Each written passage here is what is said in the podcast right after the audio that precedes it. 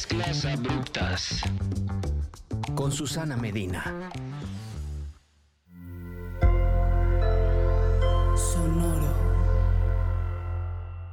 Bienvenidos a un episodio más de Mezclas Abruptas. Yo soy Susana Medina. Y antes que nada quiero disculparme porque les dejé sin episodio la semana pasada. Eh, lo que pasó es que mis amígdalas se convirtieron en mis enemígdalas y terminé en la sala de urgencias del Hospital Español. Eh, sin embargo, ya estoy en recuperación y de vuelta y con muchos futuros invitados que creo que van a estar bien, bien chidos. En esta ocasión está conmigo Camila Trombert. Eh, Cami, como usualmente le digo yo, quien es publicista, empresaria, activista, es muchísimas cosas. Yo la conozco porque hicimos muchas campañas para cerveza, pero en esta ocasión está para hablar de Cruces Rosas. Cruces Rosas es una asociación civil y comunidad digital feminista que lucha contra la violencia de género desde el 2018 para que mujeres de América Latina salgan de círculos de violencia en sus relaciones de pareja. Cami es cofundadora de Cruces, de Cruces Rosas y es publicista. Eh, en la organización se desempeña como directora creativa, desarrollando contenidos para diferentes plataformas. Se encarga de las alianzas de marca, editora, es editora del podcast y de los programas y además eh, lidera la plataforma de asistencia a víctimas. Este no es un episodio solo para morras. Sería fácil pensar que lo es. Yo quería hacer este episodio para las morras, pero también para los vatos, que creo que se deben de quedar para informarse más del tema, no por culpabilidad, no porque tengan que, ah, sí, yo hice esto, hice lo otro, nos están persiguiendo, para nada. Eh, creo que de entrada se tienen que quedar para conocer la experiencia de la mitad de la población con la que conviven, pero también porque puede ser que tengan una amiga, una familiar, eh, que esté en una situación atrapada ahí en, un, en, una en una relación de violencia y que ustedes no saben cómo aconsejarla o qué hacer para que salga. Entonces creo que es, tendrán una hija en algún momento o tendrán alguna mujer en su vida que requiera este tipo de ayuda y creo que está muy chido que desde ese ángulo los hombres también escuchen este episodio. ¿Cómo estás, Cami?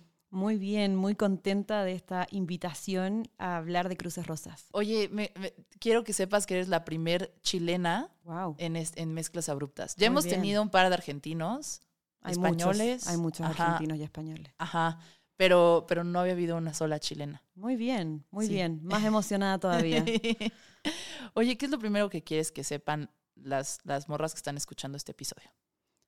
Me gustaría que sepan que estos son temas que atravesamos la mayoría de las mujeres y que en este proceso de deconstrucción cada vez nos vamos dando cuenta más de cuáles son esas cosas que históricamente nos han violentado y que en algún momento estuvimos acostumbradas a ellas. Entonces, eh, las invito a que este episodio sea un espacio donde tengan autocompasión, uh -huh. donde sean pacientes en su proceso y donde idealmente eh, no levanten barreras, porque una de las cosas que ocurre es que cuando hablamos de violencia y tú ya estás en un vínculo sexoafectivo, tratamos de defender a ese hombre o ser amado, uh -huh. entonces bajar un poco la resistencia y tratar de absorber qué cosas me van a acercar a tener relaciones sanas, que es el objetivo de hablar de violencia. Oye, yo me viví en heteronormada, pero me imagino que en Cruces Rosas también tratan relaciones homosexuales. No.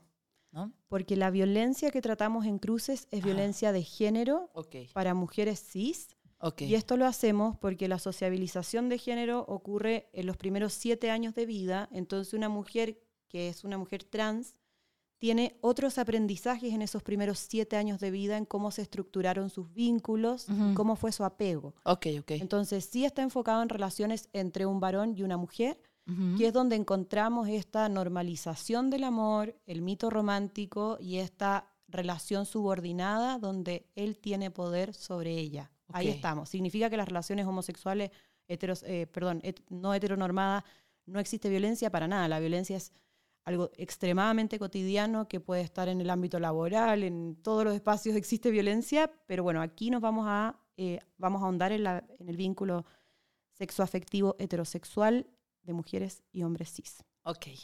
Eh, ¿Y qué le quieres decir a los vatos que están escuchando este episodio?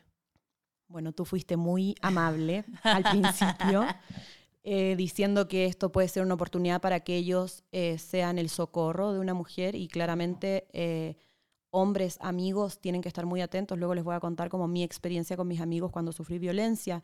Pero creo que es importante entender qué conversaciones estamos teniendo, porque para muchos uh -huh.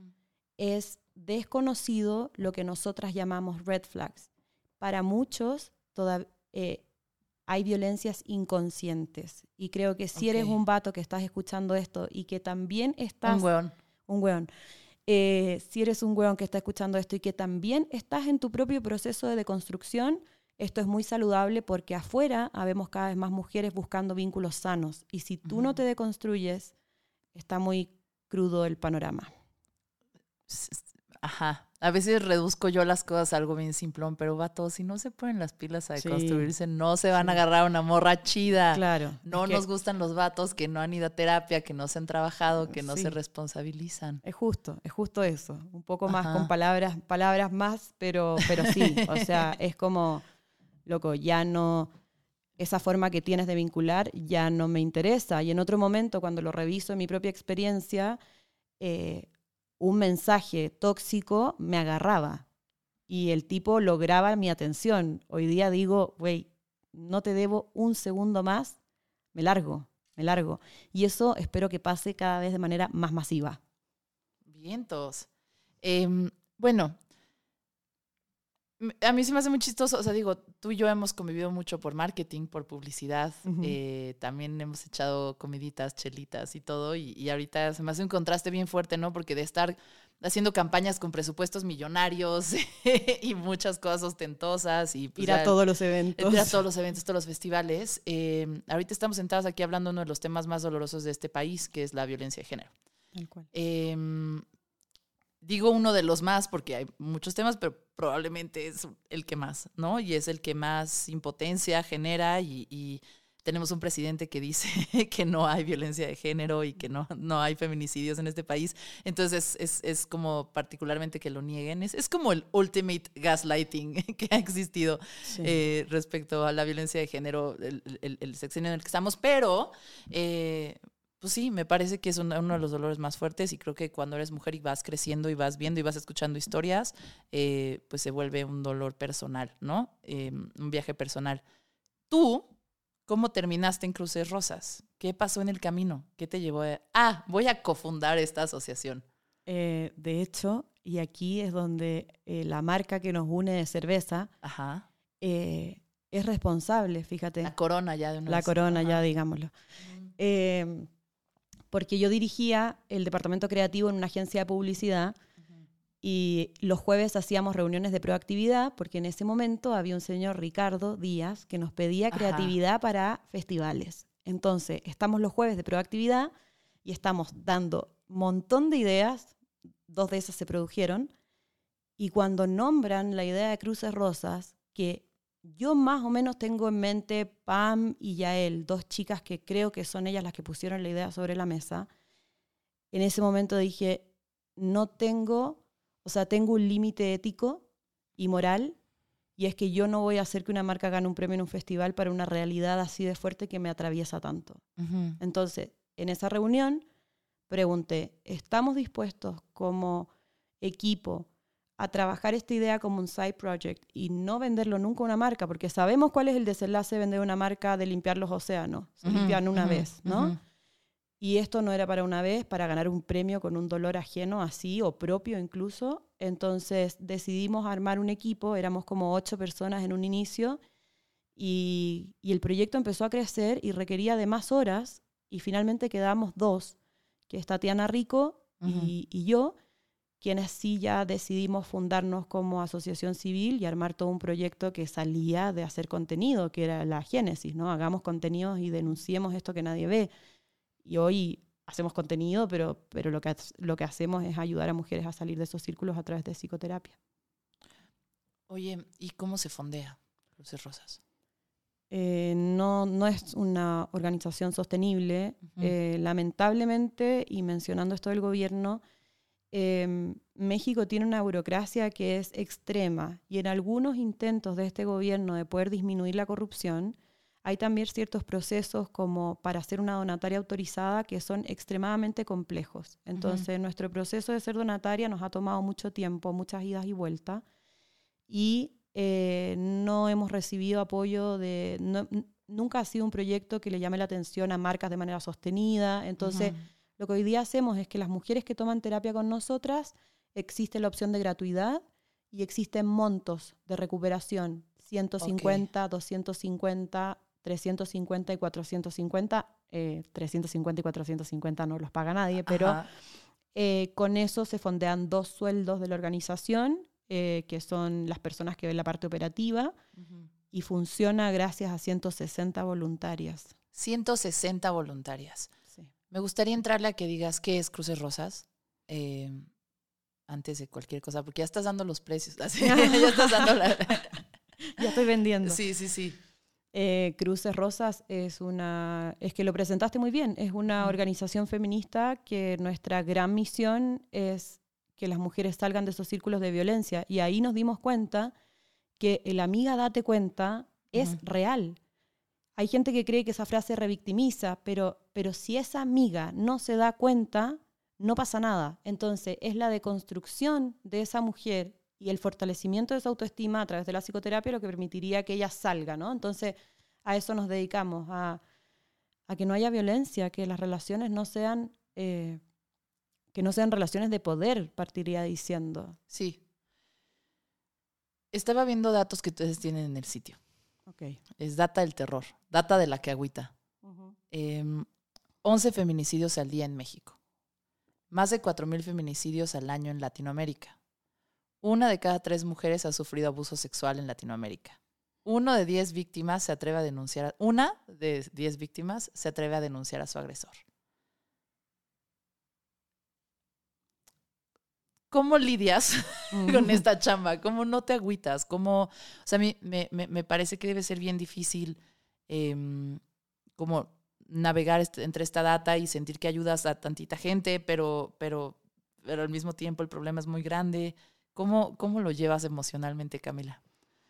Sí. Bueno, con terapia. Em, lo que trabajo en terapia es más como tratar de nunca cargar con, el, con la idea de que soy la salvadora, porque eso es egocéntrico y eso eh, es nocivo, porque entonces estoy en función de las necesidades de 250 mujeres a la semana y si hablamos de mis necesidades personales, bueno, poco cubiertas. Pero creo que me he vuelto también más fría. Creo que hay un tema de, de tener que separarse. En algún momento hicimos una encuesta a más de mil mujeres y las tuve que leer en pandemia y, y me acuerdo de los llantos que me generaba saber que había mujeres que habían sido violadas por sus abuelos desde que tienen seis años y tienen 27 y, y, se- y no pueden vincular. O sea, historias terribles, terribles. Entonces yo creo que ese nivel de decepción, ese nivel de violencia que, que es tan natural, o sea, no, tan, para nada natural, tan Común. común, tan común, creo que anestesió una parte de mí y creo que me volví eh, muy operativa, ¿cachai? Como que yo tomé todos los skills profesionales que tú conoces que yo tengo y los llevé a una organización sin fines de lucro y dije, yo soy chingona organizando gente, yo soy chingona resolviendo problemas. Voy a hacer que esto funcione. Ahora, hay personas que están mucho más intoxicadas porque manejan el día a día. O sea, todo el equipo que cuando llega una mujer que pide ayuda, tiene que medir el nivel de riesgo, saber si esa mujer primero tiene riesgo suicida o su vida está en riesgo. Ese equipo, o sea, mis respetos y creo que está bien que lo haga un equipo de psicólogas porque las veces que yo tuve que tratar esos tratos, esos, esos temas, yo terminaba llorando con la, con la mujer y, y realmente sobrepasada. O sea, es muy difícil, no, no creo que haya una forma sabia de plantear siquiera el cómo no te afecta. O sea, o te vuelves una piedra, que es una forma de sobrevivencia, que creo que estoy cada vez más hacia allá, eh, o no lo puedes resolver. No lo puedes resolver. O sea, es como cuando muere alguien, ¿ya? Sí. y, y alguien en la familia tiene que resolver dónde se entierra el muerto. O sea, alguien tiene que llamar al seguro, alguien tiene que... Es ese rol cuando alguien está en una situación de riesgo, que alguien se levanta y dice, bueno, a ver, llore todo el mundo, pero pásenme para acá el teléfono que llamo al abogado o a la abogada, eh, siento que estoy en ese rol, ya que opero desde una como una máquina, porque tampoco este es mi trabajo de todo el de todos los Sí, días, sí, o sea, sí. es medio tiempo esto y medio tiempo mi trabajo. Entonces, funciono más desde ahí y es la forma que tengo de protegerme y de aportar en lo que yo puedo hacer. Claro. Mm. Oye, a ver, cuéntame, por ejemplo, o sea, el tipo de casos. ah, Voy a contar un poquito cómo surgió esta conversación de cruces rosas. ¿no? Estábamos comiendo el otro día y yo te estaba contando de relaciones pasadas eh, y, y me estabas hablando como de indicadores de violencia, ¿no? Y que, y que los normalizamos y que pensamos que, que porque no te pegó, porque no te hizo lo otro, porque no te hizo esto, no fue violencia, pero pues son cosas que tienes muy normalizadas, por lo que sea que sea tu contexto o por lo que sea que, que sea como ha sido tu vida, ¿no? Y me contaste de esta asociación. Y ahorita la pregunta que yo te quería hacer es, si estuvieras en un café con una amiga que estás notando ciertas cosas, ¿cómo le explicarías cruces rosas? O sea, para, que vaya a pedir ayuda. Ni siquiera, ¿sabes? Como, como Camila, sino como una amiga de, oye, pues yo noto que está pasando algo en tu relación, a lo mejor aquí te pueden ayudar. ¿Cómo es ese viaje para una persona que, que- para una mujer que está en una situación de, de una relación de abuso? Ahí hay muchos casos distintos, ¿verdad? Como que podemos observar por las amigas que tú y yo tenemos que de repente está el miedo a la soltería como un gatillador que te mantiene en una relación. En otros casos es esta amiga que tiene ideas del amor que no son ni reales ni prácticas, entonces que confía que este güey va a cambiar, ¿ya?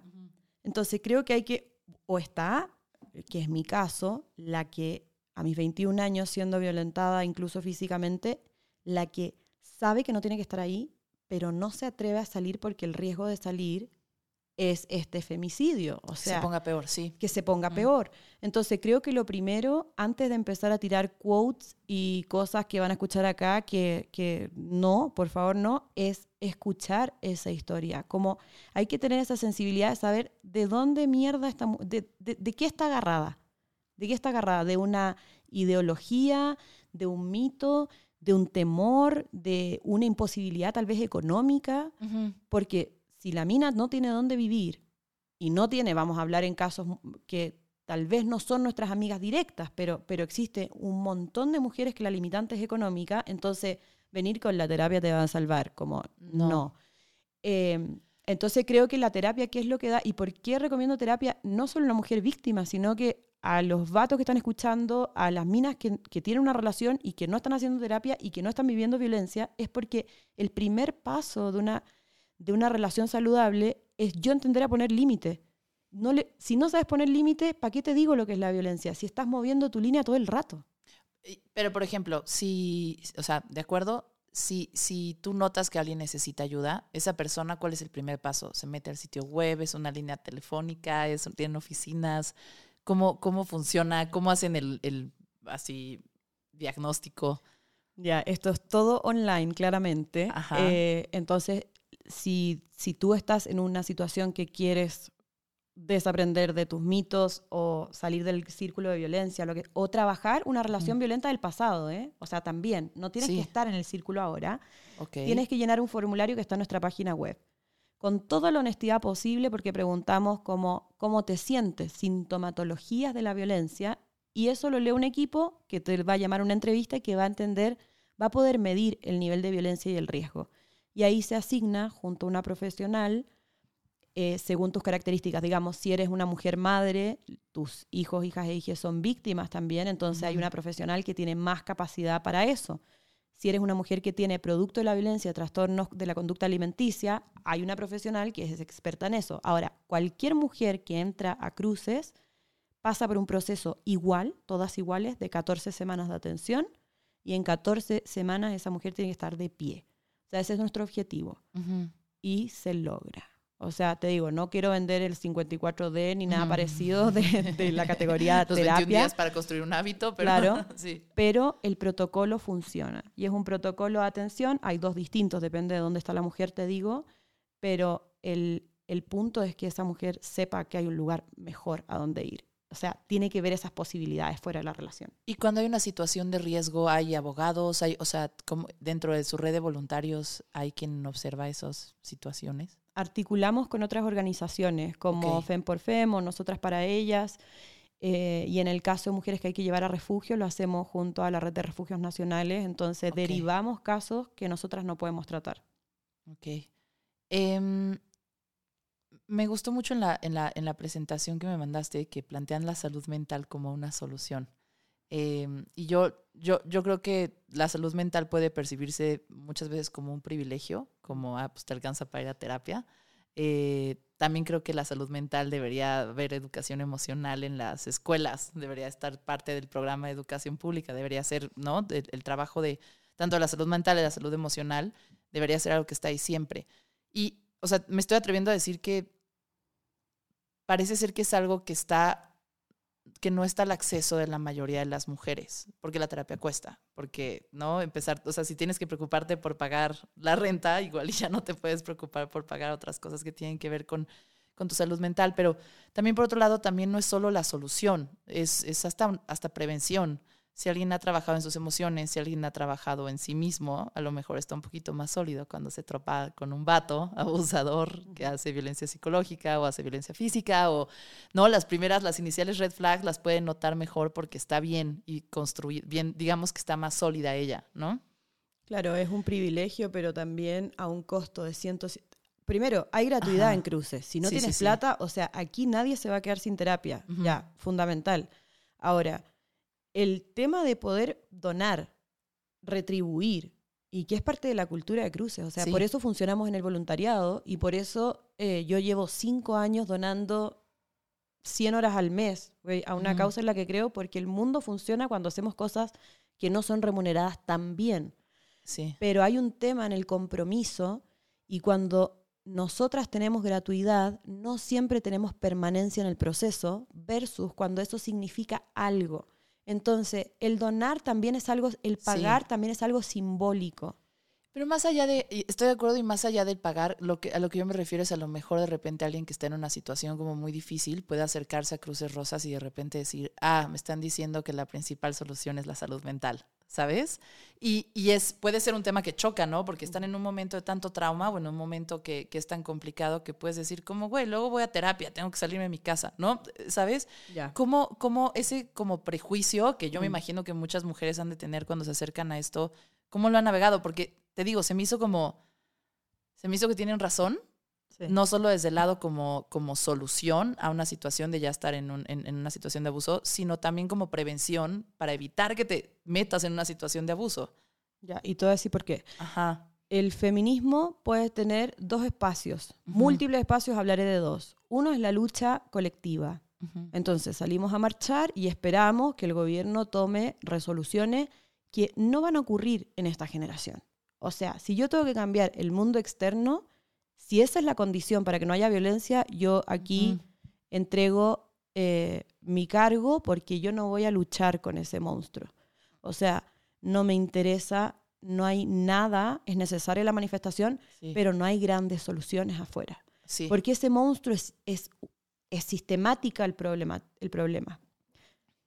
Entonces nosotras decidimos enfocarnos en la lucha no colectiva, en la lucha individual. Sí. Y esa lucha individual radica en las creencias. Y las creencias se modifican a través de salud mental, a través del ejercicio terapéutico, que yo soy de la postura que tiene que ser lo más holístico y diverso posible. La psicoterapia es la única forma como yo puedo garantizar que el proceso se lleve a cabo de principio a fin con los cuidados que necesita una consultante y no me meto en el espacio de los gurú o las gurú, que puede ser un poco menos controlable para una organización de esta envergadura pero creo que existen múltiples formas como tú puedes trabajar tu salud emocional y mental, que no solamente es la psicoterapia y puede no funcionar para todas las personas, pero si tú quieres que cambien las leyes, para que cambie la educación en México, para que los varones sean educados de una manera diferente, para que cuando... Cri o sea, ahí estamos hablando de 150 años. Yo prefiero cambiar una mente, un corazón, una, una, una idea, romper una idea, romperle a esa mujer la idea de que ella puede estar sin él. Eso es suficiente. Y eso toma 14 semanas. Y lo otro... A través de terapia. Sí, yo creo que a través de terapia, porque es lo único que hemos probado, ¿cachai? Pero es lo que tenemos probado y en la semana 13 la gente responde una encuesta que responde el 93% de las pacientes que se atienden en la fundación. Y ¿Te diste cuenta? sí, no. Claro, y, qué es lo que aprendiste? Y verbalizan el aprendizaje sobre su autoestima, sobre poner límites, cortar relaciones, salirse de hogares donde eran violentadas, mujeres que hemos planeado que salgan de su casa cómo tienen que armar una mochila, cómo el tipo no se tiene que dar cuenta que, sacaron sus documentos, porque mujeres que ni siquiera saben dónde están sus documentos, porque el tipo tiene todo el control en el hogar, toma dos cabros chicos de 6 años y 3 años, tómate un taxi, salte, o sea, todo eso es, es novela policial, digamos, o sea, es un estrés, es un estrés para todo ese ecosistema, eh, y, eso, y eso se hace no porque el gobierno, no porque va a tener solución su demanda, porque si esa una de cada diez demanda, ni siquiera le puedo garantizar que va a llegar a buen puerto esa demanda hoy día. Sí. Pero que esté a salvo ella emocionalmente, que cuando el tipo vuelva a tocar la puerta, que vuelven, y ahí ocurre el femicidio muchas veces, ella no le dé esa última conversación, que conozca, que sepa medir el riesgo, que sepa identificar la mente del agresor, porque, amigas, lo quiero decir porque no me voy a cansar, el agresor no cambia. Es que habrá un par de excepciones de hombres que se transformaron de una manera muy larga y ardua, pero el tipo no cambia porque tú te vas dos meses. Es, es imposible pedir ese cambio. Entonces necesito que esa mujer lo sepa. Y que se lo diga una terapeuta parece que es más creíble que se lo diga yo, así que por el momento está funcionando. no, no, no le creen nada a los publicistas claro, e, Es que ese es el punto. Ese es el problema. cuando digo soy publicista y digo, bueno, pero he aprendido bastante de esto. Oye, me gustó muchísimo lo de trabajar en el mundo interior para realmente haya soluciones, ¿no? más en este podcast y en muchos episodios en los que hablamos de política o hablamos con periodistas, ¿no? Como que al final es una frustración de que no necesariamente el cambio lo vas a ver venir del gobierno, ¿no? Eh, a lo mejor de organizaciones como estas, a lo mejor del trabajo individual de cada quien, ¿no? al final es, no lo quiero decir como como si estuviéramos a la defensiva, pero como que por lo menos las mujeres sí tenemos que hacer como una labor de blindaje, como de, de, de, educarnos en, en, en no, desde cuestiones de autoestima y amor propio y cómo trabajar en ti, hasta cuestiones de cómo, qué, qué son red flags, si está bien que te diga esto no está bien que te diga esto, o sea, no sé si es bien o mal, pero, pero estas cosas que, que generalmente no sabes, o sea, a mí, a mí sí me ha pasado que... No, me, me han violentado verbalmente. Eh, y, yo hace unos años lo tomé como, ah, sí, sí, sí, güey, está pedo, así siempre, ¿no? Em, amigos, ¿no? Y, después, como mucho tiempo después, ya con toda esta ola del feminismo, así dices, ah, ese día no estuvo tan normal, o sea, eso no está bien que sea su peda, no se la puedo dejar pasar porque es mi amigo, ¿no? Y al final, yo he tenido acceso a una educación, he tenido acceso y privilegio muchísimas cosas, y, y sin embargo, hay muchísimas violencias que había normalizado, que había pensado, o sea, que minimizas, ¿no? Y que te parecen, y te parecen pues parte de los gajes de, convivir, del oficio de convivir con hombres.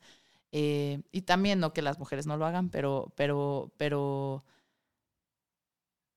estoy divagando, pero mi punto es como que la única forma de protegernos como mujeres es trabajar en lo interior y hacerte más fuerte para no caer en, en, en pues y es como. Gente fea. Ya, si yo, tú me estás contando que, que tenéis una relación violenta. Ajá. Yo, como círculo, digamos como red, voy a hablar de este colectivo. Yo te puedo decir, Su, ándate a vivir a mi casa. Te paso a mi casa. Su, o sea, te puedo dar, te puedo llenar de opciones. Pero si tú a mí me violenta Montana. Bueno, sí, hay un abuso importante. Hay un abuso importante. Sí. Pero si tú sigues creyendo que él va a cambiar, por ejemplo, eh, por más que yo te preste la casa dos semanas, tú estás esperando que él venga y te prometa que va a cambiar. La que tiene que cambiar ahí, mija, es usted, ¿no?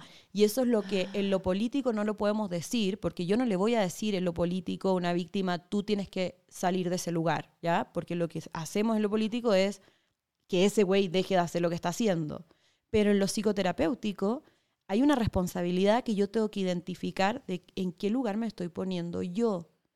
Entonces, el trabajar con mujeres que están tipificadas como víctimas por el, por el acto que, que, les infringen, ¿cierto? Eso no significa que esa mujer no se tenga que parar en sus dos patas y no tenga que encontrar las herramientas internas porque la que se salva con más o menos herramientas es una, con más o menos herramientas la que decide si seguir en un trabajo donde te esclavizan cuando, cuando hay opción de salirse, ¿ok? Eh, es una, ¿no? El trabajo no va a cambiar, el contexto no va a cambiar. La que, la que tiene que moverse es quien habla. Entonces, cuando viene una amiga y, y te habla de un vínculo tóxico con otra amiga, vamos a sacar a los varones un rato. Sí. Puta, la amiga es culera, la amiga es le habla mal, la amiga no le, no le devuelve la plata. La pregunta es como, bueno, ¿hasta cuándo tú sigues en esa relación? Esa es la pregunta obvia, ¿no? Esa es la pregunta que hace la terapia. ¿Por qué estás en esa relación? ¿Qué encuentras en esa relación? Y ahí es donde tenemos que identificar que muchas veces son carencias o experiencias o normalizaciones. Y ahí está, bueno, creo que parte de la solución. Es un poco pedante decir que esa es la única solución, pero Sí. creo que son infinitas variables y es acá una solución en la que ustedes confían. sí es la que podemos aportar, digo. O sea, no sé, porque ahí de Oye. repente en, el- en esta discusión feminista, seguro todo lo que estoy diciendo es criticable por una Sí. mejor Algún feminista. ramo de. Sí, por supuesto, por supuesto. La guerra, la, la guerra de las feministas. Sí, sí. Oye, estamos aprendiendo. Ténganos paciencia. Bueno, yo por lo menos. Sí, yo también. Eh, Cami, y, y hablando un poquito de la prevención, o sea, te, te lo estaba diciendo un poquito para llegar al tema de que hacen talleres y también hacen contenido. Em, que pues hay mucha gente, hay muchas mujeres que a lo mejor no han estado en una situación de, violencia extrema eh, y a lo mejor todavía no están en ninguna situación de violencia, todavía hay que sortudas, eh, pero a, a lo mejor de todas formas tiene que haber prevención, de todas formas tiene que haber preparación, ¿no? Lo que yo te decía es como no te dan un manual a los, toma, eres una mujer menstruante, no te dan un manual de, estas son red flags, güey, esto es lo que tienes Claro. que cuidar cuando estás interactuando en una relación amorosa, en un vínculo. Em, ¿Qué hacen de prevención ustedes o no se enfocan en eso? Digo, Sí. la verdad yo entiendo su contenido de redes sociales y de todo como también un poco de material de prevención. Sí, y de hecho uno de los Mm. protocolos es de, eh, yo creo que tiene una tendencia más de prevención, porque si bien no todas las mujeres entran en el protocolo de ser víctimas de violencia, de tener una experiencia violenta, muchas, y quiero decir todas, me arriesgo a decir todas, tenemos creencias equivocadas en el amor. Entonces, el segundo protocolo no habla de experiencias violentas, sino que habla de ideas violentas. ¿Ya? Ok. Y las ideas violentas radican en, en los mitos románticos. El amor para toda la vida, el amor todo lo puede, estoy buscando mi complemento, el día que lo encuentre me voy a sentir completa. Y ahí yo levanto mi mano en reconocer que hay un montón de cosas que sigo creyendo. Entonces, como esa idea de ese compañero la sigo teniendo, y bueno, luego quiero que pongas mi Instagram por si alguien realmente está interesado en, cono- en conocerme. Eh, no, aunque tengo esa idea de ese compañero, eh, tengo que todo el tiempo ver qué tanto estoy negociando para llegar a esa idea. ¿Qué tanto estoy negociando? Entonces, cuando viene alguien, y no sé si sigues la cuenta, Adiós Cachorra, es buenísima, la, quiero que- la, la etiquetamos luego, La pero va a seguir. Habla de los migajeros, ¿no? Este tipo que te da las migajas. Eh, Ajá. Entonces, estoy no recibiendo o no poniendo el límite de qué quiero porque más vale creer que este único que me mira pueda yo convencerlo de lo valiosísima que soy y algún día se enamore de mí y algún día me lleve al altar y algún día sea el padre de mis hijos. Y ahí empieza esa construcción que tenemos que decirlo, esa idea nos violenta.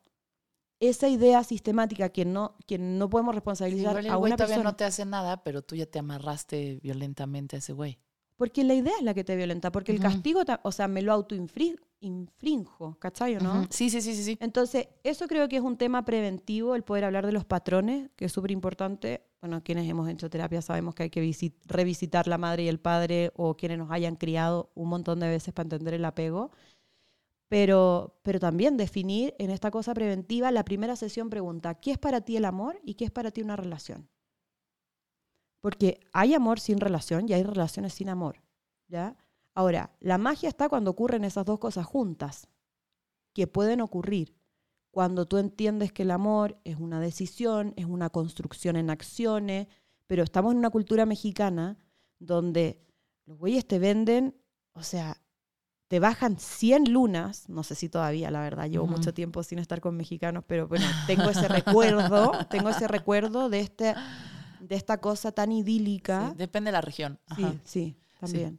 Em, claro, y ahí no sé, he fallado en la selección, pero, pero esta cosa tan idílica de todavía es común que, por ejemplo, chicas reciban flores. Para mí, culturalmente, eso es- está como raro igual. O sea, muy poco Ah, sí. común. A mí, sí. a ver, a mí sí me gustan las flores. ¿Por qué? No tengo nada contra las flores, creo que son No, códigos eh, que ajá, sí, o sea, me gustan las flores, pero no nunca pensaría como ay, el novio de mi amiga le lleva flores y a mí mi novio no me lleva flores como que fuera como que dijera algo del amor. No, no dice nada. No dice nada, pero pero te un- sorprendería la es un cantidad detalle, es un lindo gesto, pero no me parece vital. Ni me parece una medida del amor. No, a mí tampoco, Sí, por no, supuesto. O sea, en lo absoluto. O sea, de hecho, es cuando como- hicimos esta encuesta a mil personas, a mil mujeres, Ajá. lo que más rescataban era que estos güeyes eran muy detallistas al principio. Y claro, o sea, yo creo que es ese personaje. No quiero generalizar, pero güey, o sea, en función de la data, yo creo que hay ahí algo de esta negociación, que es todos estos conceptos como love bombing y Ajá. que es como te doy, te muestro, te amo, te eres la mejor, quiero estar contigo toda la vida. Y, y dos meses el tipo desaparece. Eso es violento. ¿Cómo no va a ser violento? O sea, entro a tu casa, me apodero porque tu alma es tu, tu, tu corazón es tu casa, güey. Y entro y pongo todos mis muebles, mis cuadros y pongo la música y, y después me voy. Y después te digo, "Tss, estáis loca. ¿Cómo estáis loca? O sea, O sea, hazte cargo, eh, de nuevo a los vatos, o sea, hacerse cargo afectivamente de lo que hacen eh, evita violencias, güey, porque hay cosas que también- violentan. Sí, yo ya me iba a poner soez, discúlpame. Pero como que hay esta cosa cultural que creen que van a conseguir algo de ti si juegan en ese lenguaje. Sí. Es como no necesariamente, o sea, podrías, o sea, podrías solo decirme vamos a encuerarnos y está bien, pero ¿por qué meter otras cosas que ni siquiera tú has sacado a colación, no? O sea, si por poner ejemplo, traer el- todo el love bombing, las flores, yo te vi, sí, en otras vidas nos encontramos, como Mm. esas cosas son- salen como muy innecesarias. Y creo que muchas veces si te las topas dices, ay, qué romántico, qué lindo, pero también de repente es, ¿por qué me está diciendo esto? Porque a los primeros meses o las primeras semanas de salir ya tengo así, me están prometiendo... No quiero decir, es que me estoy ventaneando, güey. Ajá, A ver, ¿qué te prometieron? Pero te iba a preguntar, ¿eso pasa a nuestra Nada edad? más me han dicho cuando te ha faltado algo, es lo único. pero, pero, pero sí, o sea, como que sí me ha pasado un poco en, en- mi- en mis recientes experiencias saliendo con señores que muy rápidamente, como para que atrapar mi atención o, o mi tiempo a lo mejor, o, o como asegurar que sí esté con ellos, porque debe ser una intención de, pues sí, si quiero que esté conmigo esta morra, pues se pone muy romántica la cosa muy rápido, ¿no? Y hay como, como declaraciones fuertes y, y- y como estos juegos de que yo no creo que sea necesariamente porque el vato sea malo, me parece irresponsable, seguramente. O sea, no creo que lo haga con una mala intención, me parece irresponsable, pero también creo que es como, como algo que tienen aprendido, que, que así es como mantienes a una morra. O sea, yo no, no es que esté defendiendo a los vatos, pero, pero como que quiero entender cuál es la necesidad de ponerse bien romanticones bien rápido, como los correos tumbados romanticones. ¿Cuál es la necesidad de ponerse románticos tan rápido? Y, y es, obviamente, nosotras premiamos eso. Entonces, entre más nos dan como ese tipo de love bombing, que el término es en inglés, pero pues al final es que te bombardean con amor y te bombardean con detalles. Y luego de repente paran los detalles y tú así de, ¿qué pasó? Mm. Y mi amor, este, mm, lo, lo, lo, lo recompensamos siempre con atención, ¿no? Como de, ay, qué padre, o no exigimos otras cosas que a lo mejor son más importantes, ¿no? Imagínate lo que pasa cuando me pasa a mí que soy tóxica con las redes sociales. Siento que es inconsciente a, a los dos niveles. O sea, los vatos que los Total. educaron así creen que es así y nosotras que lo recompensamos, pero en el fondo no es lo que quieres. En el fondo quieres que te escuchen, en el fondo quieres que estén ahí si te pasa algo, ¿no? Que te apoyen. En el fondo quieres ser comprendida, quieres ser amada, quieres tener un respaldo, quieres que tus sentimientos se tomen en cuenta, ¿sabes? No necesariamente quieres un montón de rosas y que te pongan taquetes en, el, en la pared. Claro, por ejemplo. Sí. Eh, pero estaba pensando cuando eh, yo recibo a veces como muchos, muchas felicitaciones de mis amigos y mis amigas eh, por algo que hago en redes sociales. Entonces, ay, qué chingona, no sé qué, y la mejor, y bla, bla, bla. Y eso, tristemente, me da una satisfacción de la que soy consciente. O sea, soy consciente de que me importa cuánta gente mira mis historias. Soy consciente de eso. Es como mi gran batalla con el teléfono es por qué mi estado anímico puede estar ahí. Ahora imagínate esa tensión que recibimos por las redes sociales que nos genera un montón de cosas a nivel hormonal, esa retribución, esa instantaneidad del halago. Imagínate que te lo haga alguien uno a uno del sexo opuesto, si es que eres heterosexual. O sea, la inyección, no sé si es dopamina, pero vamos a confirmarlo. que Es genera- cabrón, que te den tus florecitas, que pasen por ti, que te lleven a cenar rico. Claro, o sea, es como, güey, te estoy mirando. Y cuéntale eso a una mujer Son como likes y shares y reposts, Constante. pero en la vida real, en la vida real. con y, pene. Y claro, y si se lo contáis a alguien que no se sintió vista por su padre, Ajá. O que no se sintió linda porque en el curso del colegio había un chingo de más lindas o lo que sea, o sea, que con eso cargamos, entonces viene él y ve lo que nadie ha visto, porque esa es la historia que como que, que completa nuestra mente, y ahí está esa retribución que vale la pena decir, como más allá si, si algún varón lo está haciendo, me parece que estas mujeres chidas, que tú y yo somos parte de ese grupo de mujeres chidas, Ah, Creo- muchas gracias. pero es que sí, y creo que hoy día no, no es una, una competencia contra la flor. O sea, si vamos a pelear la flor, güey, me importa, regalemos flores, da lo mismo. Eh, el punto es lo que hay detrás de eso, como yo no estoy a la venta a través de las demostraciones de cariño. Yo lo que te estoy pidiendo es que seas emocionalmente responsable y que seas un... y, que, y que estés dispuesto a construir, no, o sea, a construir aquí, no construimos un castillo. Construyamos una casa, güey. Con eso me basta. Yo el castillo ya, y creo que cada vez menos mujeres están ahí. Yo, yo no me quiero ventanear, pero quiero poner un ejemplo. A ver. Em, no encuentro la forma de hacerlo que quede vagamente. Pero a mí me pasó mucho que yo estuve en una relación donde hubo mucho love bombing. Eh, Mm. buena intención, mala intención, lo que sea. Pero yo creo que buena intención. Yo Sí. fui muy amada, muy cuidada, muy, muy, muy consentida, Ok. ¿no? Em, y eso es una de las cosas que a mí me atrapó, porque Mm. nunca había tenido un, un novio que fuera, me cuidara y me atendiera y, y me procurara tanto en cosas que son muy externas, como o, o físicas, de cocinar, cuidar, poner, colgar, hacer, organizar, este, probablemente a veces ser un poco más organizado, Claro. ¿no? O sea, varias de las cosas que, que, que yo en mi, en mi ser Mowgli salvaje, de repente fue, wow, y así... a- a- mi mamá me decía, por supuesto, ese es un novio. Bienvenida, ese es un novio. Em, pero también yo me di cuenta de, de repente, in- inevitablemente, y esto lo voy a poner así, mis, mis necesidades emocionales y, y de, y de, de responsabilidad, de participación en la relación, de compromiso, no estoy hablando de, "Ah, vamos a casarnos, no. o sea, nada más de dinámica de relación día a día, yo sentía que esas necesidades no estaban, no se estaban cumpliendo, ¿no? Eh, y muchas veces sentía que cuando yo expresaba mis necesidades se convertían en una ofensa. O sea, solo expresarlas ya era una ofensa, nunca nada es suficiente. ¿no? Sí, total. Eh, y es raro porque entonces tienes que ponerlo en dos partes, ¿no? Tienes que decir, están todas estas cosas buenas, que es su forma de, de- de demostrar afecto y, que, y demostrar amor y de- demostrar que está en la relación, pero están todas estas cosas que cualquier relación necesita, haya un bowl de chilaquiles o no. ¿no? Es que ahí tu mamá mi- que te dice, eso es un novio, eh, que claramente Sí. es parte de un novio, pero en el fondo es, ¿qué es una pareja para ti? Sí, sí, sí, esa es una. Pero para mí mi conclusión un poquito fue, ¿sabes cuántos bowls de chilaquiles yo cambiaría por haberme sentido entendida? Claro, tú ¿O tienes, una, tú tienes la definición de que para ti una pareja es un compañero que te entiende y te escuche, que es lo básico, ¿ah? O sea, es lo básico. no estamos pidiendo tanto. Pero aparte es lo que dice mi carta astral, mi luna en Pisces, que mi necesidad emocional principal es sentirme comprendida, entendida. Y esta persona no me lo podía dar. Todo Ajá. bien, ¿no? No, no, Ujú. o sea, todo bien.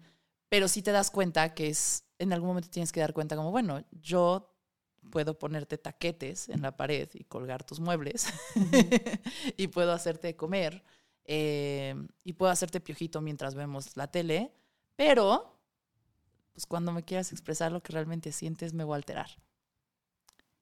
Eso es un poco a- a lo, lo que estamos platicando, ¿no? Sí, Que total. es- que es Mm. y es bien difícil porque digamos que son las rosas y las cenas caras y, y lo ostentoso de una relación y del romanticismo, ¿no? Como que crees que eso es amor, pero en realidad ya el amor y una relación y la, la vivencia es, pues es diálogo y es comunicación. Y a mí me maman las flores, mándenme todas las flores que quieran Sí. mandar, me gustan sí, sí. mucho. O sea, las se siguen recibiendo con amor, se siguen celebrando, pero no pueden ser como la especie de máscara de, de todo lo que es carente en una relación. ¿Sí? Sí, ¿no? total. Yo recuerdo eh, el tipo que me violentó, o sea, mi peor relación del mundo, eh, era de flores, de post-it, de, o sea, de, de weas que yo, la verdad, ya para mí hoy día son un red flag. O sea, yo creo que hay un límite normal, weón. Hay un límite sano del afecto. Pues en- es que yo nunca he tenido eso.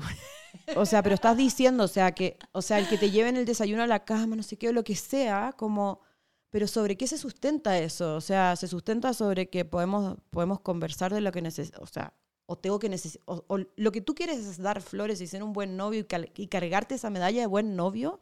Y después cuando tenemos un pedo vas a ir, porque seguro vas a ir y le vas a decir a tus amigos, yo le cocino, eh, yo la llevo, yo la recojo, nada, le es suficiente. No, güey, o sea, es momento de entender también los vatos como, ¿qué mierda es una relación de pareja? Una relación de pareja es, es que hay una base de comunicación que es incuestionable.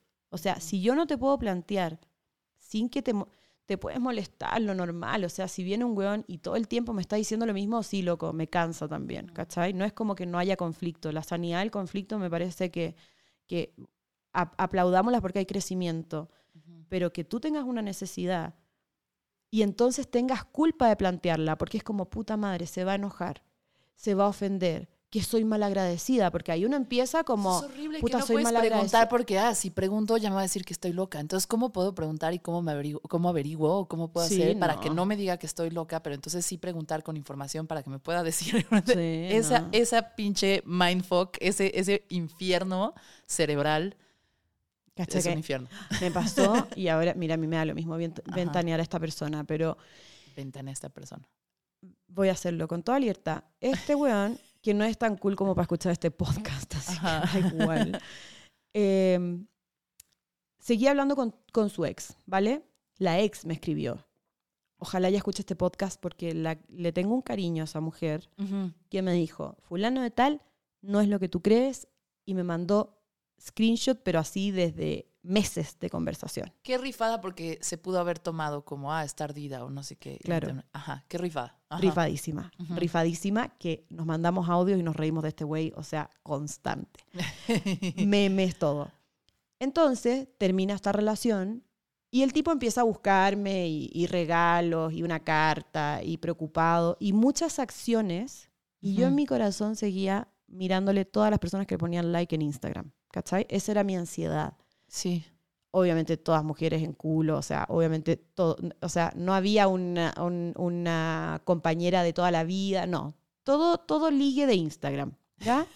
Y yo trataba de vivir con esa idea y decía como, güey, este, este güey es así, X, ya puedo vivir, voy a tratar de vivir con eso, que me ofendía un chingo, porque yo digo, como feminista, estoy con este weón que objetiviza a las mujeres, pero todo el tiempo. Y llegó esta cosa que dije, yo no me puedo permitir estar revisando las redes sociales de alguien en mi propio celular, ¿eh? o sea, nunca me metido en su celular, yo no lo puedo permitir. Y él me dice, tú tienes un problema de inseguridad, Cami, yo no me puedo hacer cargo de tu inseguridad. Yo he hecho todo para demostrarte que yo estoy aquí contigo. Entonces yo dije, claro, yo soy una mina insegura, weón, toda mi vida he sido insegura. Me acosté y tenía una ansiedad, weón, que dije, le voy a escribir a la ex. Y le digo, sorry, weón, este mensaje, muy humillada yo. Pero este weón quiere volver conmigo y yo me siento muy insegura. Y me dijo, Cami, aquí te van los screenshots de hoy, actualizados. Y yo en ese momento, o sea, X el güey, o sea, da lo mismo, pero el nivel de manipulación que puede tener un weón, pocos huevos, es impresionante. Yo no, Y en función de su nivel de escolaridad es también impresionante. No, tremendo. Bueno, y ahora que dije esto, dije, bueno, queríamos hacer esto nice también para los vatos y terminó siendo una descarga absoluta.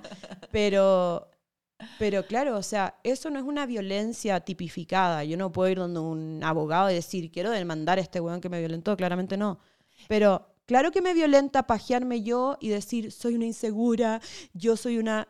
No, güey, o sea, Eso claro que violenta, eso inestabiliza, weón, emocionalmente. Y en Cruces Rosas también puedes hablar y Puedes. hablar de esta situación. Puedes. Y puede ser como una especie de violencia que no necesita, o sea, sí es como una violencia psicológica del güey, pero es más una idea tuya y algo que tienes que trabajar para entender que no estás loca y que tú estás bien. Sí, que esos Ajá. botones los apretan ellos. Oye, a mí ese, me, me da gusto que hayas tocado ese tema porque esa era mi siguiente pregunta. A ver. Así como hay historias de violencia física, eh, a mí, o sea, esto ya lo he hablado en otro episodio. Hay un episodio aquí en Mezclas Abruptas con Sofía Weidner, que es activista, es una Ajá. ilustradora que habla muchísimo de temas, de temas de feminismo y le invité a hablar de todo lo que, de la mezcla abrupta entre el arte y el activismo y todo su trabajo y de dónde salió y cómo es ella como artista, etcétera. Pero yo le invité un poquito para decirle, porque yo, yo, yo entré tarde al, al feminismo Ajá. eh, conscientemente, digamos, ¿no? Em, como que yo tenía la percepción de que había siempre estado en trabajos donde no había tenido trabas por ser mujer, donde no había tenido mucho, o sea, trabajé en una estación de radio, en grupo modelo, la verdad, en general mi experiencia fue buena, ya con, ya con, con, con, con años de, de, de- de perspectiva, sí puedo decir, ah, eso no estaba chido y eso no estaba bien y, ¿no? Y, y son cosas que a lo mejor, obviamente el machismo permea en todos lados, pero mi experiencia había sido positiva, ¿no? Como que yo nunca había tenido un problema por ser mujer en un trabajo. Familiarmente sí y pues, socialmente todas, ¿no? Claro. Em, pero algo que me pasó fue, yo me empecé a dar cuenta de, de lo que le pasaba en una junta de grupo modelo. Me empecé a dar cuenta de lo que le pasó a, a otras mujeres. Hicieron la típica, este, Women for Beer, no sé qué, algo así. Women in Beer, algo así.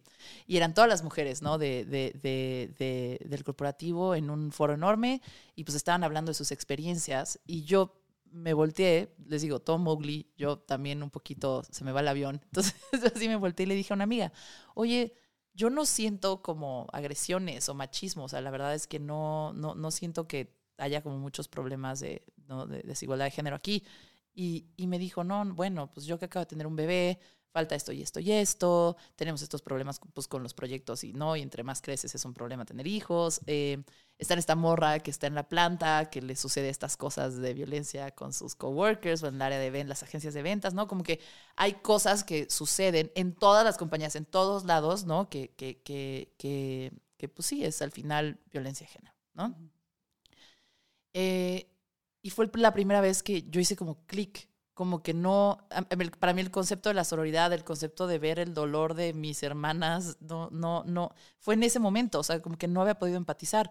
Me había enfocado mucho en, en lo que yo viví, ¿no? Creciendo, eh, en la violencia que viví creciendo, en, en la violencia que vivieron mujeres cerca de mí creciendo, pero, pero yo veía eso como muy extremo y las experiencias de violencias pequeñas y grandes como que habían escapado a mí un poquito y yo nada más estaba pues guiándome con cómo me trataban a mí los hombres de la compañía y de otros trabajos. Y ahí fue donde empecé a sentir, no es que yo no, o sea, la verdad es que me considero una persona empática, solo un poquito distraída. Y cuando ya se me quita la distracción y me entero, pues eh, me es inevitable, ¿no? Como conectar y, y que me importe. Desde esa vez, que fue hace unos años, como que empecé a entender un poquito más el movimiento feminista. En, en general, lo hablo muchísimo con Sofía en ese episodio. Pero en relación a esto, creo que yo conecté mucho cuando estábamos hablando de Cruces Rosas. Em, porque recientemente, fuera de los casos extremos de violencia que sí han vivido yo en lo personal y personas alrededor, mujeres alrededor de mí, hay muchísimos casos de violencia psicológica entre mis amigas. ¿no? Es, es dolorosísimo porque yo no tengo una sola amiga que no le haya pasado algo. O que la hayan violentado físicamente, o que la hayan abusado sexualmente, o que tenga problemas en el trabajo. O sea, no, no, no hay una, pero casi todas por lo menos han sido abusadas psicológicamente, no han sido maltratadas y han, o sea, han permitido que eso se sostenga un rato. Y duele, ¿no? Cuando lo empiezas a ver en acumulado, duele. Y, y yo estoy ahorita reconciliándome con el género masculino. Todo bien, sí lo quiero. No, no, no estoy villanizando. Eh, pero de repente, se- cuando empiezas a acumular tantas anécdotas de tantas mujeres sufriendo, pesa Sí. pesa y asusta y te empiezas a encerrar en una conchita y luego te empiezas a encerrar así en una conchita donde solo hay más mujeres. Eh, y yo creo que el mundo no opera así. En fin, después de este monólogo... Muy eh, bien, lo- bueno. Muy bueno. Muchas gracias. Lo que te quiero decir un poquito es, lo que más me pinches frustra Ujú. y desespera es escuchar todas estas anécdotas de violencia psicológica, de gaslighting, ¿no? De que te tiran de a loca tus vatos. O sea, la, La clásica. La, res- la solución. Que no hay forma, o sea, no hay forma de, de denunciar eso, no hay una consecuencia para eso más que obviamente no estar en la relación. Pero es, es, es como muy injusto ver que alguien sistemáticamente comete el mismo abuso psicológico con todas sus parejas y, y que no hay consecuencias, Terrible. ¿sabes? Sí. Y es bien raro, es, es lo quiero poner como un, como un ejemplo, ¿no? Hay, hay, hay un- una amiga me dijo, es que hay formas de ser violento. Yo soy un alfiler que está así chiquito, chiquito, se está clavando hasta que te ya te encabronas de que te lo están clavando. Eh, mi marido es un martillo, ¿no? Y ese martillo llega y, y a la primera rompe la pared y es un desmadre, ¿no? así de, de- no, o sea, como metáfora. Sí. Y yo dije, órale, yo soy medio martillo, la verdad, yo soy bastante abrupta. Em, pero sí he pensado como, hay cabrones que son un, un pinche radiación, el ultrasónico. O sea, no te enteras que te están haciendo daño porque es tan sutil todo el tiempo y todo el tiempo lo pueden negar lo que están haciendo, ¿sabes? Que, que te ponen en un estado violento, mental, de te da miedo preguntar, te da miedo reclamar, pero también sientes que algo no está cuadrando, algo no cierra, pero también ese estado mental lo he experimentado, pero también mis amigas, Mm. muchas de mis amigas en este último año lo han experimentado. Tiene que haber consecuencias gigantescas para la violencia física, pero para la violencia psicológica o estas situaciones no las hay. Y es Mm. muy frustrante. Ya acabé mi monólogo. Claro, eh, bueno, es- si fuera un teatro esto sería muy triste el final. Nos iríamos muy No tristes va a haber justicia. a tomar porque no hay justicia. Eh, claro, es que eso abre otro espacio que es también creer que en la violencia física hay justicia o que en la violencia vicaria hay justicia. O sea, Sí. digo, cada vez hay más. Ley Olimpia es un gran paso para la violencia, violencia digital donde sí hay consecuencia y es como decirlo todo el tiempo, amigos, sí hay consecuencia por hacer violencia digital y compartir contenido que no es propio que es de otra persona. Hoy día sabemos lo que le pasó, ¿te acordás? Ya esta youtuber que estuvo presa, eh, Sí. que tenía contenido de- que hoy día es pornografía infantil. O sea, hay un montón de cosas donde eh, vamos a tener una expectativa Just stop. Just stop, ella. Vamos a tener una expectativa de que las cosas pueden cambiar, pero con una velocidad que no es la que necesitamos. Pero entiendo esa frustración de la justicia, de ¿qui- ¿quién para a este güey? O sea, yo no tengo dudas ni pruebas que este exnovio que me hacía sentir que yo, el problema era yo, probablemente eso lo está viviendo otra chica. Y yo agradezco mucho la compasión que tuvo la ex que a mí me alertó y creo que ahí hay un grado de justicia cuando las mujeres desde este espacio sororo dejamos de encubrir. Porque si yo, hoy día no estoy ventaneando porque no es el objetivo, pero, pero si yo sé que alguien fue un abusador psicológico, yo creo que ya no me quedo callada. Está el riesgo y la típica de es que uno le dice y no te hacen caso o después igual vuelven, güey, Ujú. juégatela igual. Y ahí quiero hacer un, un punto, mira, te, te cambié de página, pero No, venga, venga. eh, cuando yo sufrí violencia física por tiempo, yo tenía un roomie que era mi gran amigo del colegio hasta la universidad.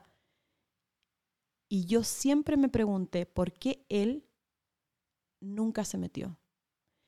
Me veía llorar, me veía, o sea, veía muchas cosas graves. ¿Por qué nunca se metió? Y él no se metió porque él escuchó chingos de veces la frase no te metas porque después van a terminar juntos y el que va a terminar y el que van al que van a abrir es a ti. Ujú. A mí me gustaría que eso lo, lo rompiéramos. Yo creo que eh, en silencio las mujeres violentadas pedimos auxilio y es nuestra responsabilidad como personas. Da lo mismo el género, porque no es un tema sororo, es un tema... Ser contra la violencia es un tema humano, no es un tema de mujeres, contra, es un tema humano. Eh, y si yo veo que están pateando un perro, lo hago. Y si yo veo que mi vecina está gritando, me meto, güey, y corro el riesgo. Y estamos llamados a ser agentes de cambio. Entonces, si no hay justicia en una forma como sistemática, de decir este güey va a estar crucificado, eh, güey, la justicia es que esa mujer sea un poco más feliz de lo que es ahora. Eso es lo que te iba a decir. La justicia es después de esas 14 semanas ver que se dio cuenta. Que se dio cuenta. Esa es la justicia. Claro, entre comillas Entre- justicia, pero sí, güey, o Pero por lo menos para sí misma. para hacerse sí- justicia a sí misma. Sí, de, ser justa con ella. Claro. Bueno. Yo no sé si alguien que está escuchando esto dice, "Ha- ha- hace poco alguien me contó una historia y fue como, pues yo no voy a hacer nada si no te ha pegado, ¿no?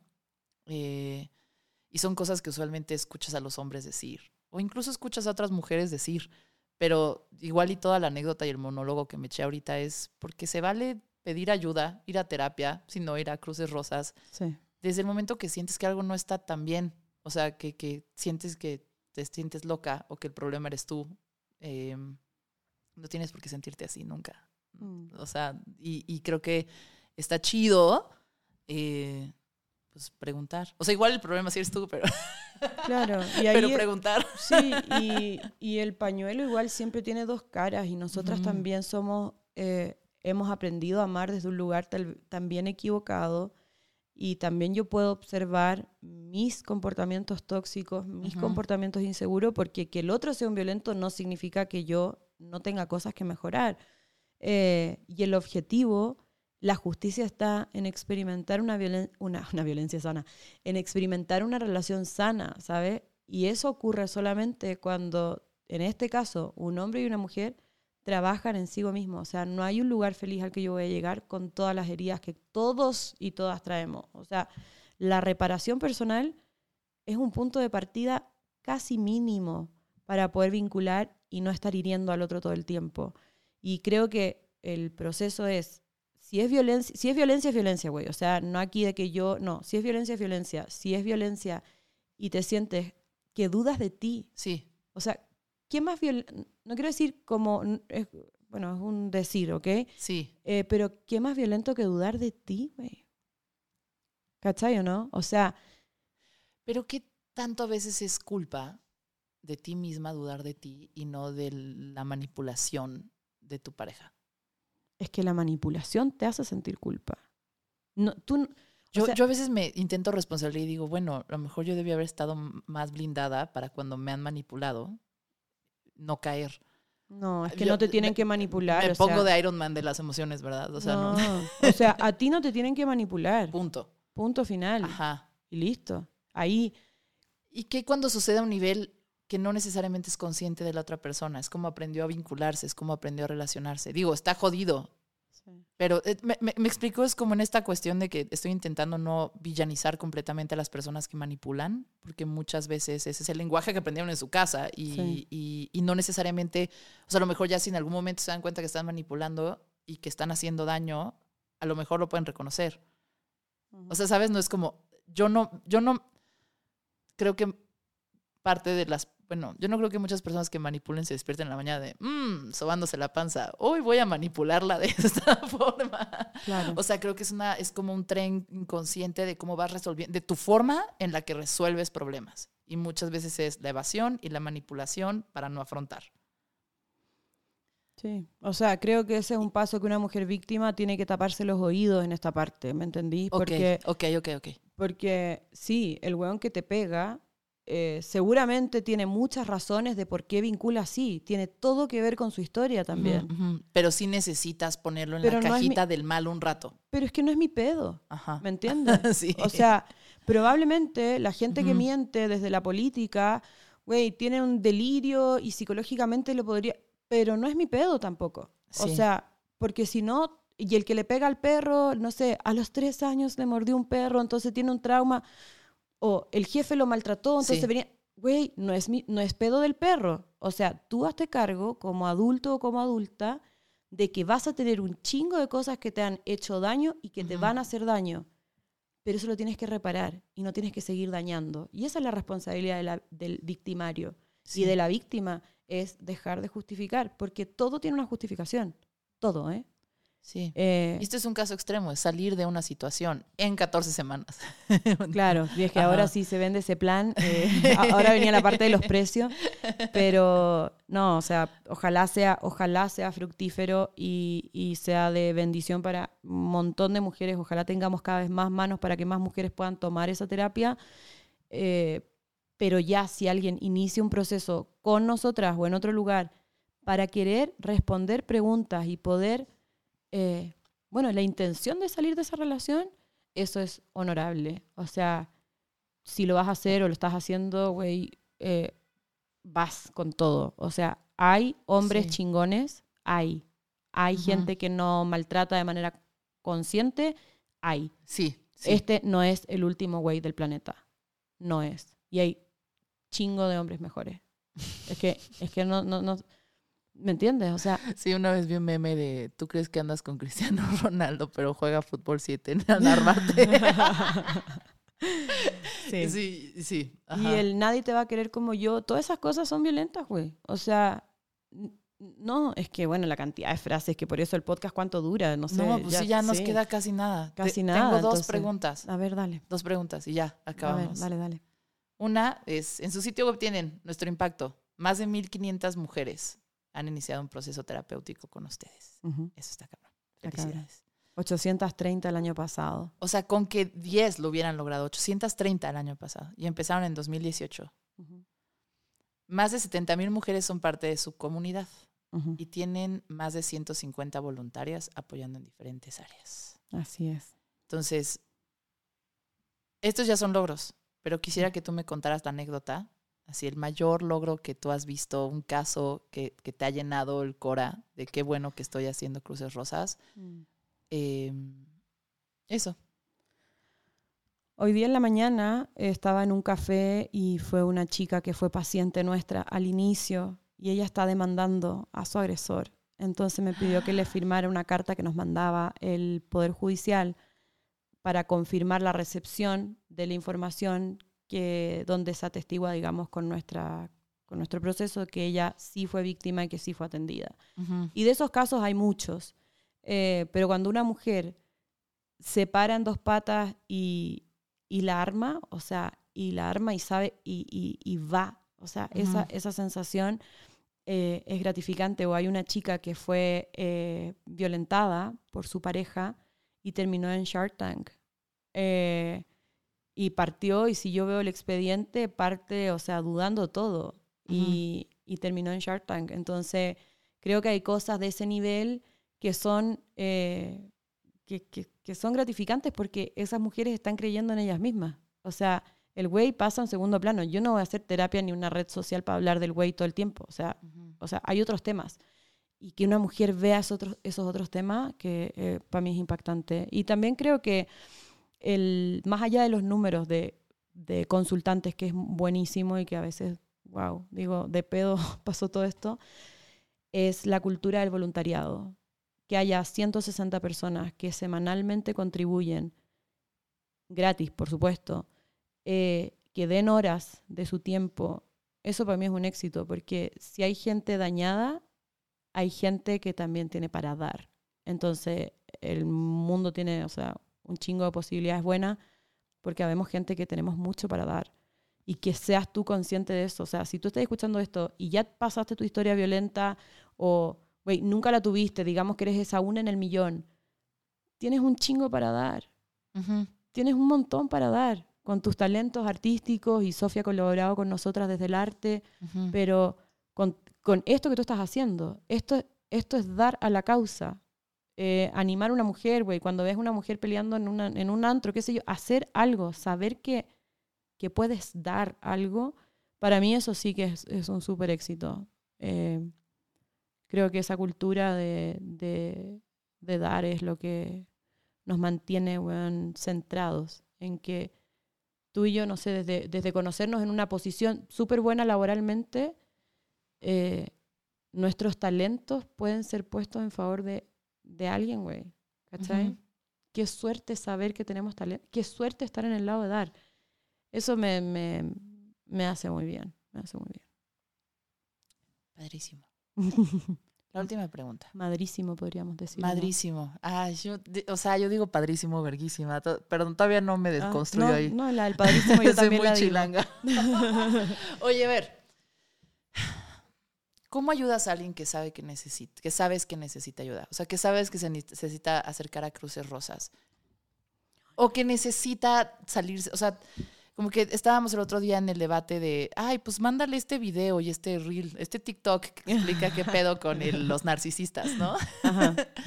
Y, y- y pues sí, o sea, al final se agradece toda esa cantidad de contenido que existe porque existe información para que identifiques y para que, ¿no? Eh, gaslighting, love bombing, que si te hacen, que si lo otro, que si identificas las red flags, que nunca nadie, nadie te entregó un manual como mujer para, para, Mm. para- o como persona en general para entrar en las relaciones.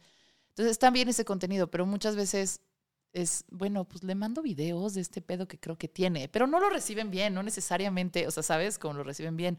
O le hago una intervención y la siento, no, y, y muchas veces la gente, por no ofender a la persona a la que quieres ayudar, por no espantarla, porque no te vaya a dejar de contar, pues medio no le dices nada y vas dejando que descubra sola. Y al final, lo que yo he aprendido en esta breve vida abrupta, es que uno aprende sola. Sí, aprende a porrazos. Aprende a porrazos. Mm. Pero pues hay gente que te ayuda. O sea, hay esta, esta, contradicción de que también hay, hay, hay gente que entra y guardianes y que te ayudan y te sacan y te enseñan y te mandan el video correcto o te dicen, checa, te hace la pregunta correcta, ¿no? Eh, ¿Tú qué le aconsejarías a alguien que de entrada ve a alguien en, problemas y- y quisiera que se acercara a Cruces Rosas? Claro, yo cuento esto de, eh, digo esto de juégatela, aunque quedes mal, aunque te abran a ti y defiende y di, o sea, métete en el conflicto, esa es mi forma, porque la manera como yo salí de la relación violenta es que una amiga me fue a buscar y me llevó a la policía. Así. Y mientras venía en el auto llamó a mi papá. Y ahí fue como, wow, o sea, ya no hay vuelta atrás. Entonces, eso a mí Heroína. Hero- heroína. Eso me salvó. Y me sentó en la policía y yo lloraba con miedo y decía, es que si se entera que estoy haciendo la denuncia. Y el policía me decía, con una empatía el señor, así como, tómate todo el tiempo del mundo, pero necesito que lo digas tú, no lo puede decir tu amiga, yo no puedo tomar su testimonio. Y, y ella me salvó así, y eso es lo que yo necesité. En otros casos yo he sido mucho más empática, suave, he usado la de no juzgar, ¿qué necesitas? Entonces, esta pregunta que me la hacen casi siempre, eh, Si vas a ayudar, ayuda hasta el fondo. o sea, siempre me pilla como medio de no tengo claro si hay una fórmula de cómo, cómo es una relación, cómo tener una relación sana, cómo no elegir un narcisista, cómo ayudar a otro. No tengo la, no, no lo sé, no lo sé realmente. Y, y sí creo que tiene que haber eh, empatía, obvio, no juicio, pero, pero tiene que haber una parte, creo, eh, un poco más radical, como, o sea, alguien tiene que cortar esa mierda. Y si tu amiga no puede, güey, hazlo por ella. O sea, hazlo por ella. Esa weona te lo va a en algún punto, en algún punto, ella te lo va a agradecer. O sea, no, no, no sé, güey. O sea, qué difícil pregunta, Su. No sé, ¿qué harías tú? ¿Qué haces tú? Depende de la amiga. Es que claro, y la amiga que se enoja, la amiga que lo defiende, y es como, o sea, la amiga que lo defiende, güey, yo dejaría que eso ocurra. Mira, yo veo sus cartas astrales. Eh, no, pero sí depende de la amiga. O sea, sé la que no recibe muy bien la Mm. confrontación, entonces a través de anécdotas personales o de preguntas medio ve si se encamina algo. Eh, o más bien yo intento como buscar con las personas que no son tan, o sea, que no le puedo decir al chile las cosas. eh, intento a veces como contar qué me pasó, o sea, buscar una experiencia similar y decir cómo me sentí, ¿no? Y- Mm. Y, y- y a lo mejor eso como medio espejea. Pero, pero pues sí, hay- o sea, yo, yo en general soy muy confrontativa, soy directa, soy como, esto está mal, esto está mal, y estás una pendeja por esto, y si haces esto va a pasar esto y eres una pendeja, ¿no? Con todo el cariño del mundo. Claro. yo también soy una pendeja. Em, pero creo que sí depende de la amiga. Y tú sabes, o sea, al final, yo, yo, tú eres así, tú eres súper, meto las manos al lodo y me ensucio. Y si voy a Mm. ayudar, voy a ayudar bien. No voy a ayudar Sí. a medias y mandar un meme o ver para acá. o, Ay, ¿cómo vas? No, o sea, Mm, si voy a mm. ayudar, voy a ayudar bien. Eh, tú eres así. Y creo que, digo, cada, no todo el mundo puede ayudar así todo el tiempo, ¿no? También cada quien está trabajando en sus propios problemas, pero creo que esa es la forma de ayudar. Eh, de, de, de sí hacer un compromiso de, güey, aquí creo que te estás haciendo daño hasta este punto, yo aquí sigo por si necesitas algo, nunca me vas a, o sea, nunca me vas a perder si hay una emergencia, me hablas, Eh, pero pues yo ya no puedo escuchar que te trajo flores este cabrón, ¿no? Por decir, o yo ya no puedo escuchar que te quejas de este rollo por tal, porque ya están todas las situaciones planteadas y tú tienes que tomar el camino. Sí. Entonces creo que es, o sea, también yo me he dado cuenta muchas veces en lo personal, en general, no solo con amigas, que sí es importante, no es el- la presencia incondicional y perpetua y te escucho y sí, amiga, no, se vale decir, güey, yo creo que esto está mal y estos son mis límites y te puedo ayudar hasta aquí y con esto puedo y con esto no. Eh, y muchas veces cuando la gente un poco se queda, ¿tiene las limitantes? O, o- o entiende las reglas del juego, decide actuar porque ya está, ¿sabes? Como que hay un marco. A que sí, ay, amiga, sí, luego me cuentas, ay, sí, los vinos, ay, el tóxico. Ya sabes, como que creo que cuando ya ves una situación de gravedad y conoces la personalidad de tu amiga y qué le funciona, pues sabes qué hacer. Y si no la conoces, es decir, güey, pues, derecho, ¿no? O sea, sí, derecho, porque estaba pensando ahora y yo creo que eh, nombrar la violencia puede ser lo más rápido, como decir, amiga, esto que me estás contando, por lo que yo he estado leyendo, eh, es violencia. ¿Tú te sientes violentada? Porque la pregunta no es el aca- eh, eh, lo Ah. académico, o sea, pf, la cantidad de cosas que yo sé y la cantidad de veces que no hago caso en, en las relaciones de lo que sé. Em, pero es la pregunta, ¿tú te sientes violentada? Yo creo que esa es una conversación de netear y, y necesaria. Como, ¿qué sientes con esto? ¿No te, pa- te pasa algo? Porque si a tu amiga no le pasa nada, bueno, cada quien también, cada quien. Y creo que ahí es respetar. Yo no voy a salvar, o sea, por eso son las herramientas. Cada una se tiene que salvar igual. Hay algo ahí que, que, que hace clic. O sea, mi amiga me fue y me subió a la y yo me subí al auto. A mí no me subieron al auto. ¿Cachai? Sí, sí, sí. Me abrió la puerta y me dijo, te llevo a la Sí, policía. dijimos Y heroína, yo pero tú hiciste lo, tú me subí. tú hiciste lo que tenías que hacer. lo afronté, Ujú, le respondí al teléfono. O sea, yo completé ese 50, ¿cachai? Y ujú. yo corté contacto y, o sea, también. Y hay que querer. Pero para querer tenéis que estar convencida y oye, ojalá, ojalá tú que estás ahí sufriendo, em, que hay amores bonitos. Hay amores bonitos. Sí. Y si no, también es bien estar bien tú. Es muy también, bonito. también, pero digo, pero que no sea como todos los güeyes son, porque eso nos lleva a un lugar Mm, que, que digamos que es poco evolutivo también.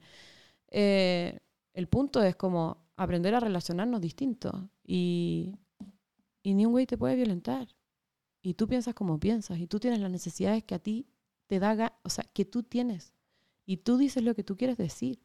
Ujú. Y tú eres tú. Y el güey no te puede limitar, no te puede humillar, no te puede controlar, no te puede juzgar. Pero ni un güey, ni una amiga, ni nadie, güey. Nadie. Tú eres tú y tú eres valiosa así. Y si le gusta, bien. Y si no, que se vaya, pero que no te destruya. Y eso es lo que hace la persona que te quiere, que es un, un violento. No dice, ay, no me gusta Susana porque siempre está pidiendo cosas y yo no soy suficiente, me voy a ir de acá. Porque eso es una persona sana. Sí. Dice, ¿sabes qué, Susana? Yo me siento exigido, yo estoy Mm. dando lo que puedo, entonces yo creo que esto tiene que llegar hasta acá porque no, lo que yo hago no es suficiente, me voy. No, pero se queda. Se ¿Me queda estás y te- cortando, Camila? ¿Ah? Me estás cortando, güey. se queda, Ajá. se queda. Y te convence po, de que tú eres la, lo que sea, la loca, la que no sé. es- No, hay que irse más rápido. Hay que irse más rápido. Si el chicle no hay que alargarlo tanto. Ahí también hay mucho de violencia en, en quedarse donde, donde uno sabe que no, o, o tú no sabías en algún momento que no. Uno sabe en algún momento. Yo creo que con, en la retrospectiva uno lo, lo ve y dice, claro. Por supuesto que sí, con fechas, güey. Sí, sí. Ajá, esto que pasó aquí no Ajá. debía aguantarlo. sí, creo que hay un trabajo también importante de, de como, como de balancear lo que tú apuestas por una relación y por que funcione y lo que tú estabas diciendo de intentar negociar, ¿no? Para que la relación funcione y hay una buena intención en que la relación funcione y eso a veces se vuelve más grande que el ver si realmente está funcionando y realmente tus necesidades están cubiertas. Eh, y tus necesidades siempre van a estar Primero. bien. Y también es lo que tú necesitas, no, no, lo, Sí. no lo puedes cambiar ni siquiera. eh, Y es lo que quieres. Es, es eso, ¿no? Encontrar como ese, ese equilibrio, ese balance importante entre trabajar por una relación, pero no abandonar lo que realmente necesitas de esa relación. Y para mí, todo lo que yo decía, todo el choro que te estaba diciendo de, de creo que la salud mental es no solo una solución a ya estar en una situación de crisis.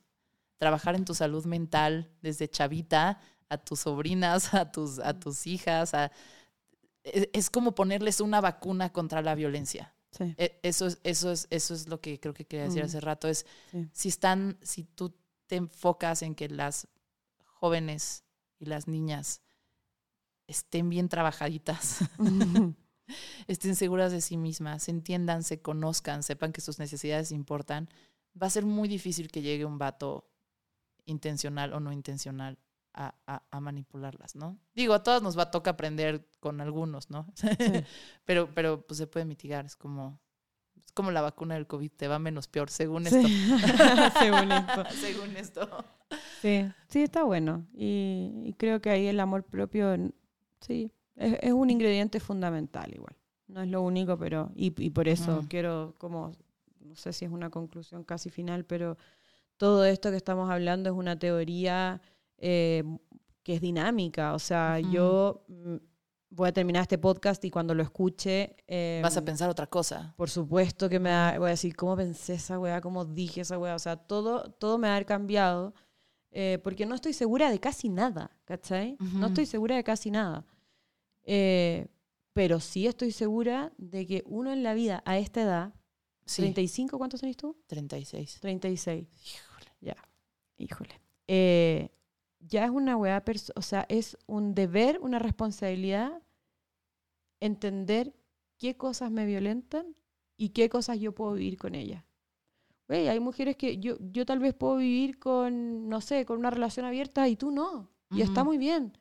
Pero mis no negociables, mis no negociables, eh, ya hay que tenerlos muy claros. Y, y mucho antes. Y eso es parte del proceso de conocerse, po. Y si te puedes conocer de otra forma, chingón, pero yo creo que la psicoterapia es preventiva. Hermoso. Pues gracias. Eh, toda la información de Cruces Rosas y también de dónde seguir a Cami No, mi va a estar en la es cerrado. Eh, también el Twitter. No tengo Twitter. Ah, bueno. Eh, pero bueno, Cruces Rosas, toda la información va a estar en la descripción. eh, y pues nada, si quieren mandar preguntas, si quieren, si quieren, si quieren, hay un chat dentro del sitio web, luego, luego te contestan. Si quieren preguntar sobre algún caso, lo que sea, está buenísimo. Eh, y nada, pues gracias por, por- gracias por venir a Mezclas Abruptas, Cami. Ay, me encanta, me siento muy honrada y pensé que esta conversación no eh, iba a ser muy académica, pero fue, fue cool. Ay, Fue qué bueno. Sí, pues es que Fue ya cuando- abrupta igual, ¿eh? Como que hubo Sí. cambios ahí. Primero medio andábamos muy formales y luego Sí. terminamos hablando de exnovios, que eso era lo chido. Por ahí sí. hubiéramos empezado. Ah, Claro, pero es para que ellos digan en, en, en sus, en el lugar donde se encuentren, digan, wow, me atreví a hacerle esto a una feminista. Wow, qué pendejo. Uy. ¿No?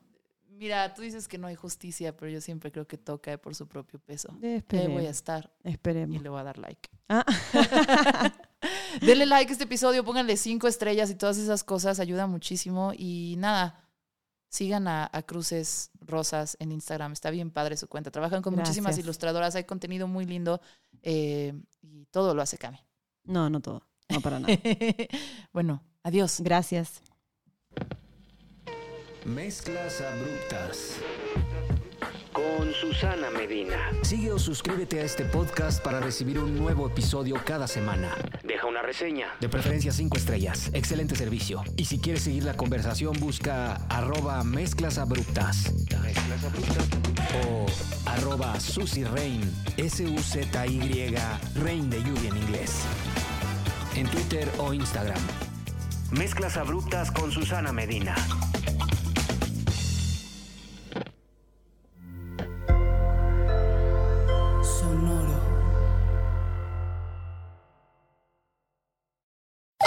Hola a todos, es Dani Di Giacomo, la voz de Deja el Show. Tu espacio para tener conversaciones no convencionales y salir un poco de lo mismo. Todas las semanas tenemos un episodio nuevo, así que deja de aburrirte mientras manejas, cocinas, limpias o haces ejercicio. No te pierdas Deja el Show en todos los jueves.